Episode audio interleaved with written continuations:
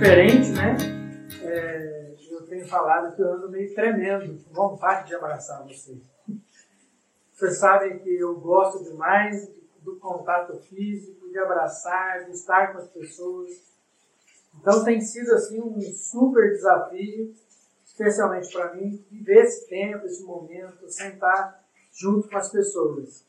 E mas fazer o quê? Né? Nós temos que continuar e nós cremos que o Senhor tem algo muito especial para falar para nós nesse momento. E a minha oração é para que a palavra de Deus, que é viva, eficaz, concentrar na sua vida, concentrar na sua casa, trazendo transformação de entendimento, de coração e transformação de propósito na sua vida. Nós estamos dentro de uma série falando sobre espiritualidade emocionalmente saudável. E aí, hoje nós vamos falar sobre alguns problemas que uma saúde doente, né? De uma espiritualidade emocionalmente doente pode trazer como consequência na nossa vida. Para isso, eu queria ler um texto lá da palavra de Deus que se encontra lá em 2 Samuel, no capítulo 11, versos de 1 a 15. Então, o texto é meio longo, é pela internet, então nós temos que ter assim, uma certa paciência. 2 Samuel, capítulo 11. Diz assim o texto da palavra de Deus. Na primavera, época em que os reis saíam para a guerra, Davi enviou para a batalha Joabe com seus oficiais e todo o exército de Israel. E eles derrotaram os amonitas e cercaram Rabá. Mas Davi permaneceu em Jerusalém. Uma tarde, Davi levantou-se da cama e foi passear pelo terraço do palácio. Do terraço, viu uma mulher muito bonita tomando banho. E mandou alguém procurar saber quem era aquela mulher. Disseram-lhe, é Batseba, filha de Eliã e mulher de Urias, o Itita.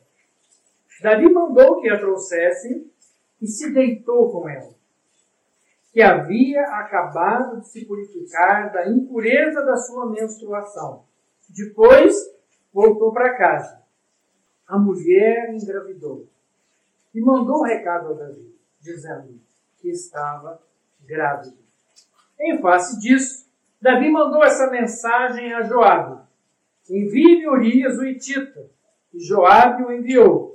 Quando Urias chegou, Davi perguntou-lhe como estavam Joabe, os soldados, e como estava indo a guerra. E lhe disse, vá descansar um pouco em sua casa. Urias saiu do palácio e logo lhe foi mandado um presente da parte do rei. Mas Urias dormiu na entrada do palácio, onde dormiam os guardas de seu senhor, e não foi para casa. Quando informaram Davi que Urias não tinha ido para casa, ele lhe perguntou: Depois da viagem que você fez, por que não foi para casa? Urias então responde: A arca e os homens de Israel e de Judá repousam em tendas. O meu senhor Joabe e os seus soldados estão acampados ao ar livre. Como eu poderia ir para casa para comer, beber, deitar-me com a minha mulher?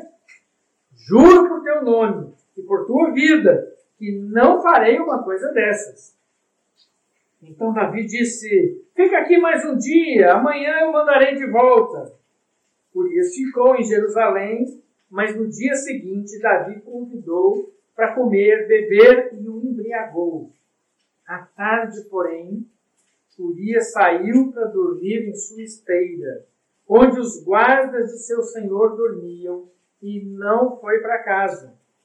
De manhã, Davi então enviou uma carta a Joabe por meio de Urias. Nela escreveu: Ponha Urias na linha de frente e deixe-o onde o combate estiver mais violento, para que seja ferido e morto. Esse, essa é a história do rei Davi, aquele que nós tanto ah, entendemos, adoramos, conhecemos. E eu queria então falar sobre algumas questões sobre a vida de Davi. Primeiro, é que ele estava no lugar errado. Uma das características de uma espiritual, espiritualidade emocionalmente doentia é exatamente quando nós nos colocamos no lugar errado, na hora errada. Quando nós olhamos para a situação desse texto e, e avaliamos o que estava acontecendo, nós vemos o seguinte, que era a época dos reis irem para a guerra. E onde é que estava o rei de Israel, Davi? Estava no palácio. Enquanto seus oficiais, enquanto todo o seu exército, enquanto os sacerdotes, enquanto a arca do Senhor estava lá no fronte de batalha, aonde ele estava? No lugar errado. Por que Davi não foi? Muito provavelmente ele não foi por algumas razões. Mas uma delas é a altivez. E a altivez é uma das marcas de uma espiritualidade emocionalmente doente. É quando nós achamos que somos tão bons e que as coisas ao nosso redor estão tão sob controle que a gente relaxa, a gente não se preocupa. Ah, não, se o exército resolve, não precisa da minha presença ali. Eu não me preciso me expor a esse tipo de batalha. Eu vou me preservar. E a altivez nos leva à autopreservação, e a autopreservação nos leva a uma doença emocional. Outra coisa que essa atitude de Davi revela é que ele tinha sua vida guiada pela necessidade e não pelo propósito. Por quê? Havia necessidade de Davi estar no fronte de batalha? Não. Mas, se ele tivesse entendimento de propósito, o propósito pelo qual ele estava reinando aquele povo, aí as coisas são bem diferentes. Porque aí ele realmente precisaria estar lá. Mas como ele falou, não há necessidade, então eu não vou. Enquanto ele devia entender que o lugar certo, a hora certa, o momento certo, não são direcionados pela necessidade, e sim pelos propósitos que Deus coloca na nossa vida para revelarmos através da nossa vida. E o pior de todos os pontos é quando, como doentes, estamos num lugar e a arte de Deus está em outro lugar. Quando doentes, nós nos colocamos numa posição.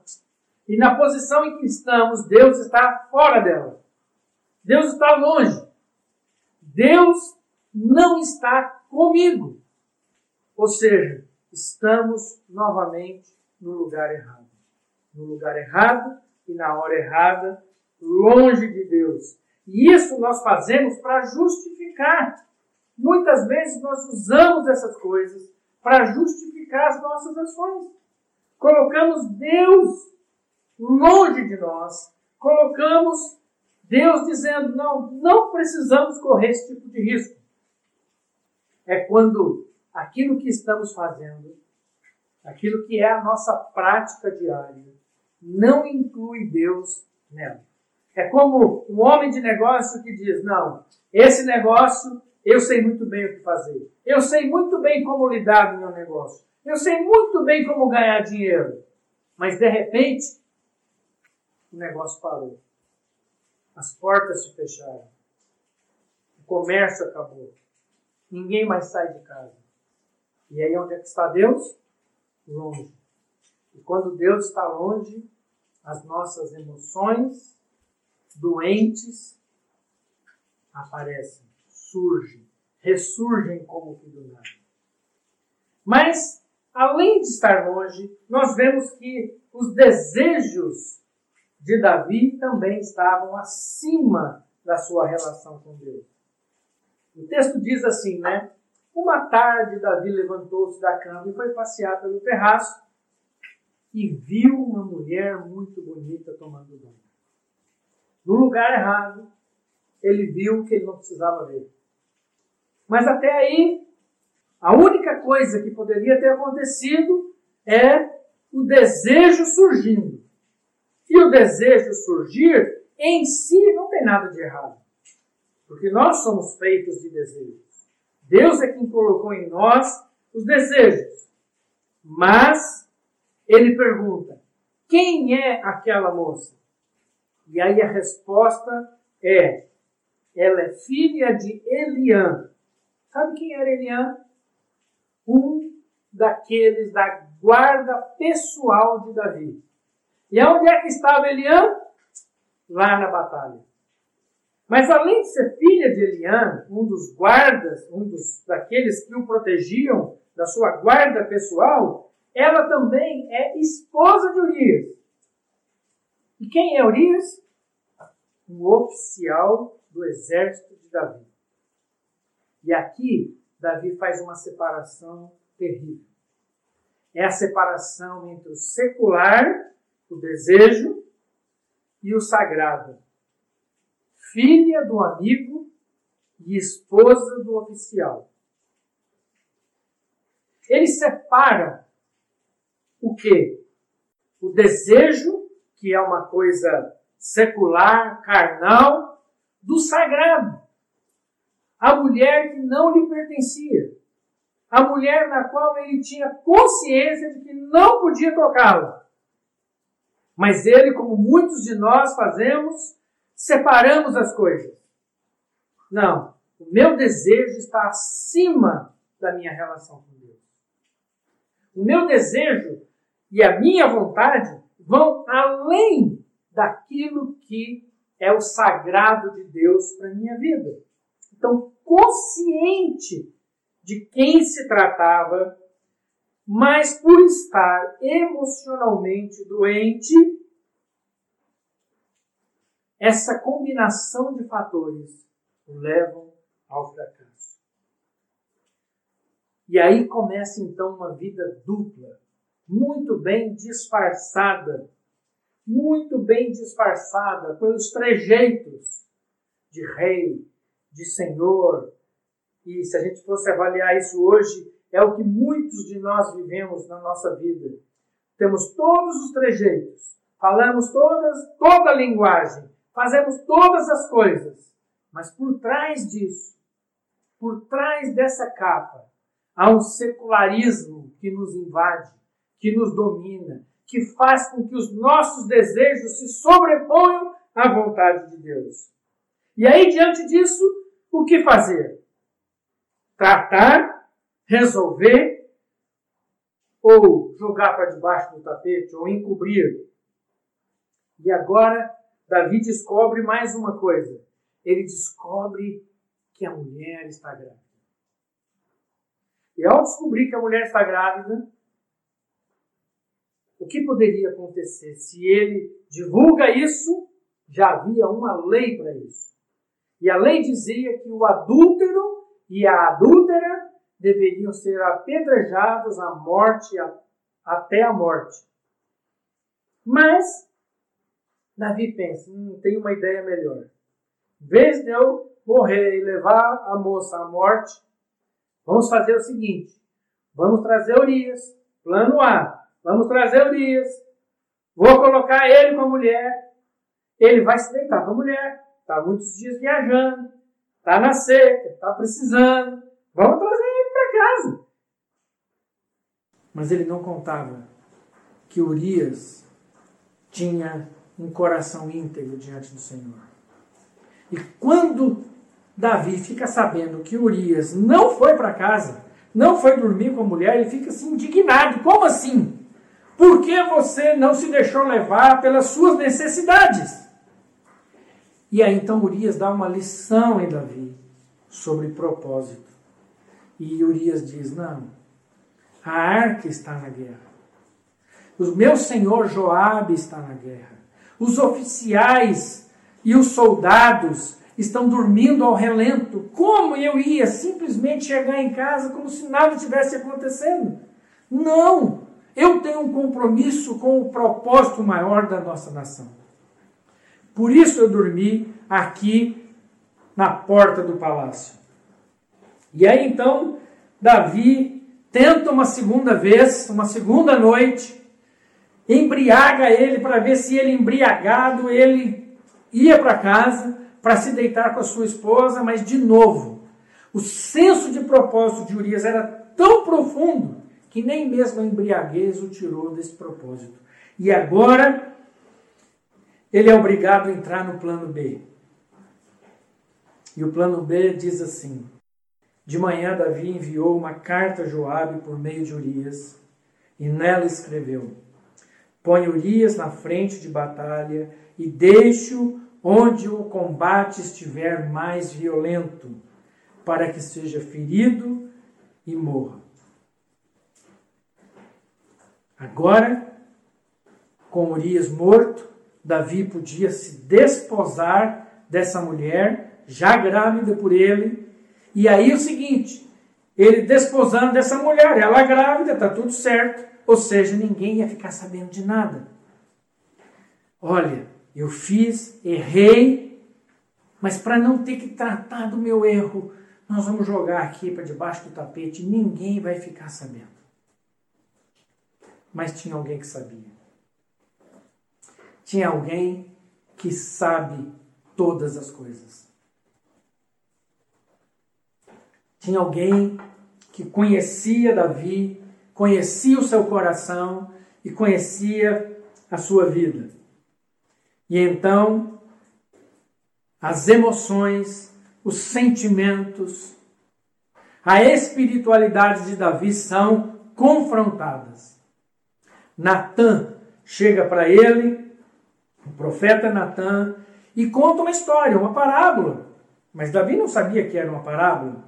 E a parábola falava: ó, dois homens viviam numa cidade, um era rico e o outro pobre. O rico possuía ovelhas e bois, mas o pobre nada tinha senão uma cordeirinha que havia comprado. Ele a criou e ela cresceu com ele e com seus filhos, comia junto dele, bebia do seu copo e até dormia nos seus braços. Era como uma filha para ele. Certo dia, um viajante chegou à casa do rico e este não quis pegar uma de suas próprias ovelhas ou de seus bois para preparar-lhe uma refeição. Em vez disso, preparou para o visitante a cordeira que pertencia ao pobre. Quando Davi ouve isso, o texto diz assim: Davi encheu-se de ira contra o homem e disse: Juro pelo nome do Senhor que o homem que fez isso merece a morte. É interessante que aqueles que estão emocionalmente doentes têm um senso de julgamento muito exacerbado. Aqueles que estão emocionalmente doentes, eles têm uma rapidez de julgamento tão grande, aliás, não só de julgamento, mas de condenação tão grande, que Davi nem parou para pensar, Natan mal terminou a história, e Davi já fala: esse homem tem que morrer. Quem é esse cara que eu vou mandar matar agora? Porque um homem que faz uma coisa dessa não merece viver. Rápido, para julgar e para condenar. Mas Natan diz a Davi: Você é esse homem. E Davi fica assim: Não, mas eu não fiz isso. E Natan então vai e traz a revelação profética na vida de Davi. Davi, você acha que ninguém viu, mas Deus conhece a sua vida. Deus sabe quem você é. Deus conhece seu coração. E Deus sabe exatamente tudo o que você planejou no seu coração. E agora, Davi é confrontado pela palavra do Senhor. Meus queridos, os nossos sentimentos e as nossas emoções doentes precisam ser confrontados pela palavra profética do Senhor. E quando Davi é então confrontado pela palavra do Senhor, ele diz: Então Davi disse a Natã: Pequei contra o Senhor. Pequei contra Deus. O meu pecado não é contra Urias, não é contra Batseba, não é contra a nação, não é contra aquela criança, mas ela, esse meu pecado, antes de mais nada, é contra o Senhor. E aqueles que querem ter a sua espiritualidade emocionalmente saudáveis vão precisar entender e buscar no Senhor e na Sua palavra a cura para suas almas. E Natan então responde: O Senhor perdoou o seu pecado, você não morrerá. Sabe por quê, queridos? Porque o nosso Deus é um Deus que detesta o pecado mas nos ama. Ama o pecador. E Davi sabia que ele havia pecado contra o Senhor. E o Senhor sabia do coração de Davi, então o perdoa. E Davi então passa a compreender o que Deus tem para a vida dele. E agora a vida de Davi é completamente transformada. Porque aquilo que era teoria, aquilo que eram conjecturas na vida dele, agora passam a ser realidade. As suas fraquezas, as suas debilidades, os seus pecados podem e são apresentados diante do Senhor. Há uma transformação na maneira como Davi compõe porque agora ele fala: minha alma está angustiada até a morte.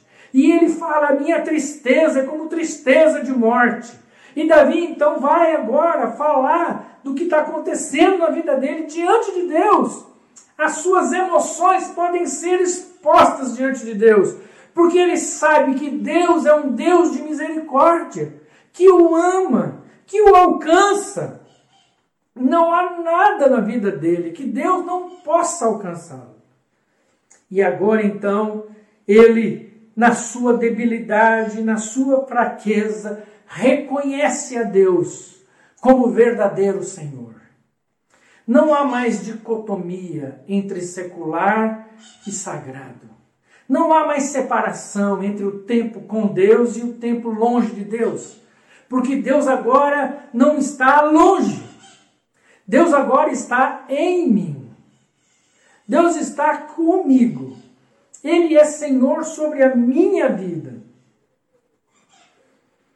E então, concluindo, eu queria desafiar você a ler o Salmo 51 inteiro. Eu não vou ler aqui por conta do nosso tempo, mas eu queria desafiar você a ler esse salmo. O Salmo 51, em que Davi escreve: logo depois de viver essa experiência de perdão com Deus e com Natan. Mas ele,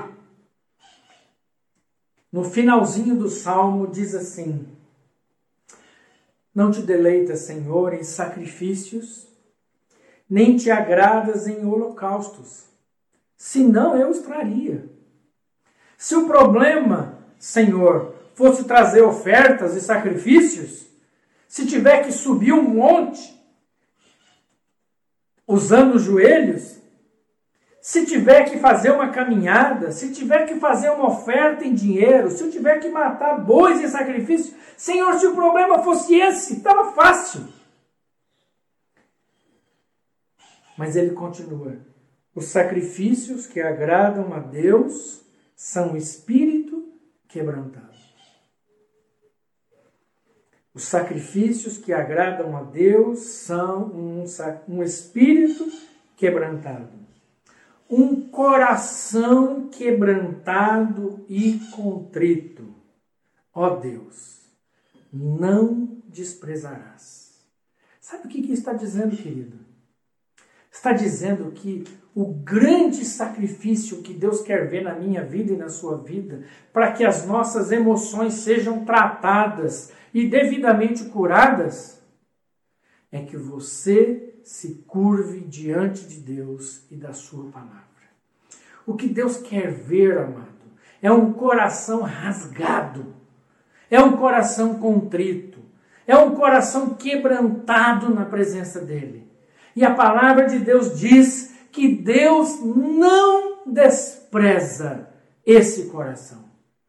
Então, queridos, para que tenhamos a nossa espiritualidade emocionalmente saudável, só há um lugar diante do Senhor e da Sua palavra. Quebrarmos, rasgarmos, quebrantarmos o nosso coração. E Ele virá em nosso socorro e vai nos ajudar a nos erguer e a olharmos para o mundo de uma forma como Ele olha. E agora não seremos mais rápidos em julgar. Seremos justos, porque olharemos para as pessoas como Deus olhou para nós. Olharemos para as pessoas com um olhar de misericórdia, assim como Deus teve misericórdia de nós e nos alcançou, nos abraçou, nos envolveu, nos perdoou e nos deu uma nova vida, uma nova vida em Cristo Jesus. Que assim o Senhor seja sobre a sua vida, que o Senhor possa abençoar a sua casa, a sua família e todos os seus, para que vocês sejam confortados pela palavra do Senhor. Que Deus os abençoe, que o Senhor os guarde, que o Senhor faça resplandecer sobre vocês a sua vida, a vida de Deus, em nome de Jesus. Amém.